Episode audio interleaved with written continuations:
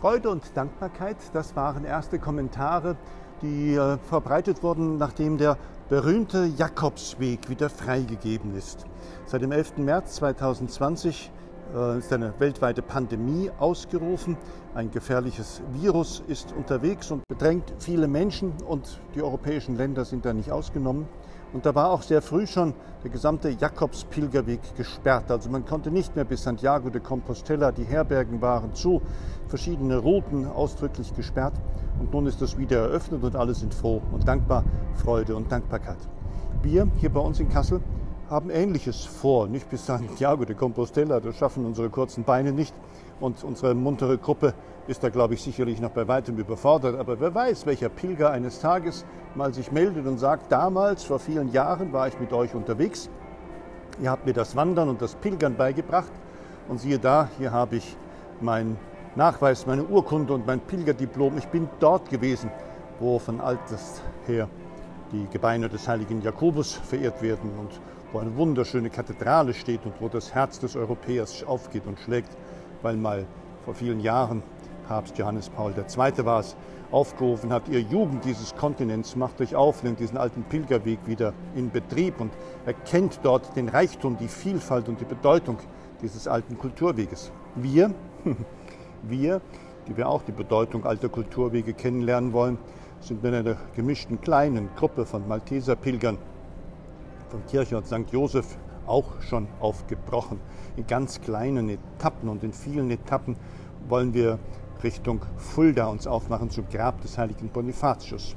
Hier von St. Josef aus ging das schon los und wir sind inzwischen über Nordshausen und Gutensberg schon ein ganzes Stück vorangekommen. Wir wissen, wie es sich anfühlt, Sonntag nach der Bibelandacht aufzubrechen und einen Weg zu wählen, der durch schöne Landschaften, durch Wind und Wetter und auch mal durch Regen uns weiterführen soll dem Ziel entgegen. Wir haben uns da gar keinen Termin gesetzt, sondern wir wollen ankommen. Wir wollen dabei vieles miteinander erleben. Wir wollen unterwegs sein. Wir, die wir aus verschiedenen Kulturen sind, die verschiedene Lebensalter haben, die, die wir so unterschiedlich sind, angefangen vom Allerkleinsten, dem zweijährigen Stefan, bis hin zu den Älteren und Ältesten. Und wir wollen es miteinander versuchen.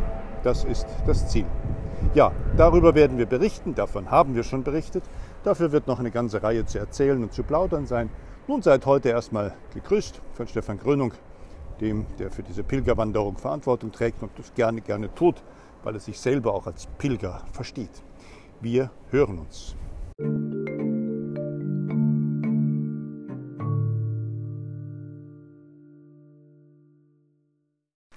Schön, dass Sie da sind und mit der Bahn kommen Sie sicher an Ihr Ziel, liebe Zuhörerinnen und Zuhörer.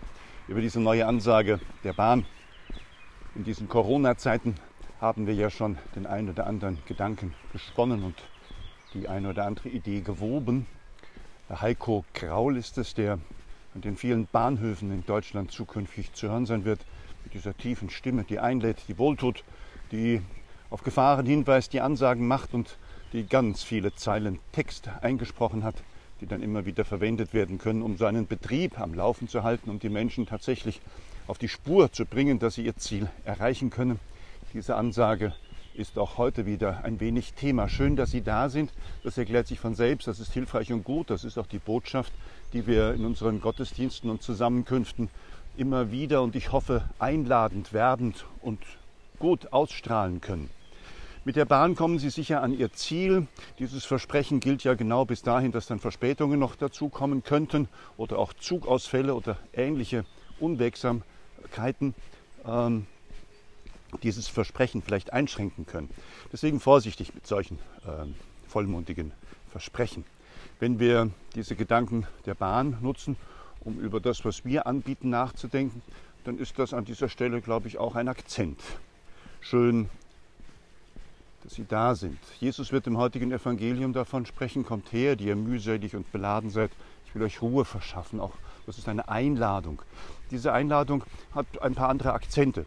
Da geht es nicht nur darum, irgendjemanden von A nach B zu transportieren, sondern den Menschen auf und anzunehmen und den Menschen für seine Lebensreise zu bereiten. Den Menschen ein Ziel vor Augen zu führen, das in der Anbetung, Verherrlichung und der unendlichen Gemeinschaft mit Gott, dem liebenden Vater, seine Vollendung findet. Auch das ist gewissermaßen dann eine Aktion, die dem Transport, dem Weiterkommen und dem Erreichen eines Zieles dienen kann.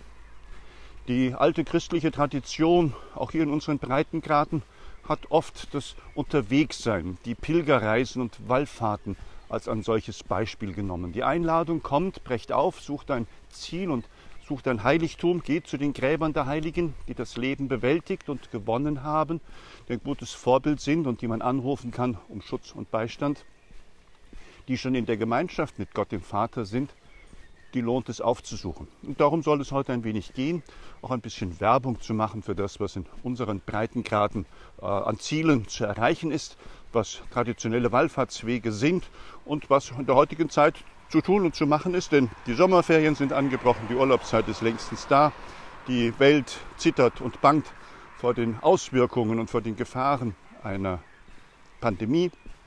Von daher sind die ein oder anderen Weltreisen, Flugreisen oder sonstige Unternehmungen jetzt auch nicht dran. Also bleiben wir in der Nähe, bewegen wir uns lokal, finden wir die Ziele, die es lohnt und werden wir die Einladung Jesu hören, kommt alle, die ihr mühselig und beladen seid, ich werde euch Ruhe verschaffen. Hier in unserer Stadt Kassel unterwegs zu sein, das ist immer lohnend, das ist immer gut, aber auf der Spurensuche nach Klöstern, nach Heiligtümern, nach Heiligen selbst, da sind wir hier in einer Stadt, die die Reformation sehr verändert hat, die die großen Kriege verändert hat, die viel alte Traditionen, christliche Traditionen auch nicht weiter gepflegt oder deutlich verändert hat. Natürlich gibt es seit dem Wiedererstarken und Wiederaufleben des katholischen Lebens, das ist noch gar nicht so lange her, nur wenige Jahrhunderte in dieser Stadt, wieder die Kirchen, die großen Kirchen. Auch ein paar ältere Kirchen, über 100 Jahre, die eine oder andere, manche auch noch ganz jung und neu, nur wenige Jahrzehnte. Und dann sind es die Heiligen, die dort als Titel benannt werden. Haben wir den Josef, da haben wir die heilige Familie, da haben wir Elisabeth Bonifatius. Da haben wir Titel, die uns an unseren Herrn Jesus Christus erinnern, das Herz Jesu, den Christus, den Erlöser. Da haben wir St. Andreas und Kunigundis. Da haben wir Spuren und Laurentius, Spuren eben aus dieser alten Tradition und Zeit. Die Klöster gibt es alle nicht mehr. Es gibt noch den Möncheberg, aber keine Mönche mehr. Es gibt die Erinnerungen an klösterliche Niederlassungen und das war's dann auch. Wer etwas erfahren und erleben will, der nimmt den öffentlichen Personennahverkehr und kann in der Umgebung ganz viel erkunden und entdecken. Alte Kirchen, großartige Gotteshäuser, viel und gewaltige Geschichte. Also warum nicht mal nach Kaufungen fahren und dort in dem Kaufunger Stiftskirche diese alten Kirchenspuren aufnehmen. Heinrich und Kunigunde, ein christliches Herrscherpaar aus dem Mittelalter haben dort tiefe Spuren hinterlassen und die Witwe des großen Kaisers hat auch in Kaufungen gelebt, deswegen auch den Titel und die Erinnerung daran. Und wenn Erzbischof Ludwig Schick die eine oder andere Reise zurück in sein Heimatbistum macht, der heute in Bamberg ein Bischof ist, dann ist das auch eine Reminiszenz und eine Wertschätzung dieser Tradition, denn der Bamberger Erzbischof sehr verbunden mit eben diesem heiligen Kunigunde und Heinrich. In dieser Richtung weiter unterwegs kann man an Wieser und Diemel, den Flüssen unserer Region, viel altes Kulturgut entdecken, kann die großen alten Benediktinerklöster und Reformklöster erkunden, kann in Bursfelde in dieser eindrucksvollen Kirche nicht nur die Kühle und die Weite, sondern auch die gesamte Geschichte nachspüren. Das Leben und Wirken des Bauen, Schaffen, Planen und Schaffen der Mönche und an dem einen oder anderen Ort auch der Nonnen kann dort gegenwärtig sein, kann dort nachgelesen und studiert werden. Das haben sie gemacht, so haben sie Gott gedient. So haben sie versucht, Welt und Struktur zu erfahren und zu ergreifen. Und so haben sie auch lassen müssen. So haben sie auch aufgeben müssen, wenn Große und Mächtige alles eingeschränkt und verhindert haben. So haben sie aufgeben müssen, wenn menschliche Schwäche und Schuld ein Vorankommen im Guten verhindert hat. Die Reisen in unserer Region sind schöne Reisen. Wenn man so einen Hauch von Jerusalem haben will, wenn man an die Urstätten des Christenglaubens in Gedankenreisen gehen will, dann ist man in Bad Karlshafen ganz gut aufgehoben, beziehungsweise ein paar Kilometer davor auf der Kreuzburg, auf der Kruckenburg.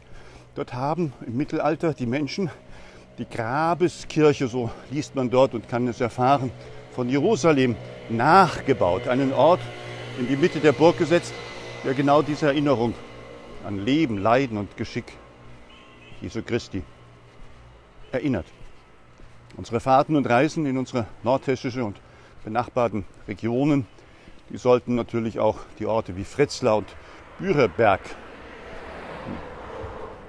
ansteuern. In Fritzlar haben wir sehr früh im Zusammenhang mit dem Missionswerk des heiligen Bonifatius und seiner Aktion, er fällt die Donaueiche in Geismar oder eben in dieser Region oder wo auch immer und entstand dort ein Kirchlein und Kapellchen, aber schon sehr bald eine klösterliche Niederlassung und einen Heiligen kann man im Fritzlacher Dom besuchen und verehren, den heiligen Wiegbert. Zusammen mit Sturmius Bonifatius sind es die Gestalten, die am Anfang des Glaubens in unserer Heimat stehen und die dort auch Spuren hinterlassen haben bis in unsere Tage, obwohl das Jahrhunderte auch her sind. Auf diesen Wegen unterwegs kann man auch Orte finden, an denen man nichts mehr oder kaum noch etwas finden kann. Ähm, heilige Priester Heimerat, der Abt Heimerat, der Mönch Heimerat oder wie auch immer dieser Wanderprediger aus dem Mittelalter zu benennen und zu bezeichnen ist, er hat Spuren in der Nähe von Zierenberg hinterlassen. Oben auf dem Berg ist es möglich, noch ganz wenige Mauerreste und Steinchen von einer großen Klosteranlage, von einem gewaltigen Wallfahrtsort, von einem riesengroßen Glaubensunternehmen aufzuspüren. Das ist nun tausend Jahre her, aber heute nur noch Erinnerungen und eben diese wenigen Spuren. Ja, liebe Zuhörerinnen und Zuhörer, ich bin im Plaudern, ich liebe diese Orte. Ich habe sie alle schon gesehen und kann sicherlich noch ein paar mehr aufzählen. Aber worum es mir geht, wenn ich Lust und Laune zu machen, dort auch zu forschen. Glaubensspuren in Geschichte und Gegenwart ausfindig zu machen und an diesen Orten zu spüren, dass diese Einladung Jesu, das Leben zu wagen, das Leben in Gottes Hand zu wissen, eine aufrichtige und ehrliche Einladung ist. Gute Wünsche zu diesem Sonntag. Weitere Gedanken und Ideen sicherlich bald.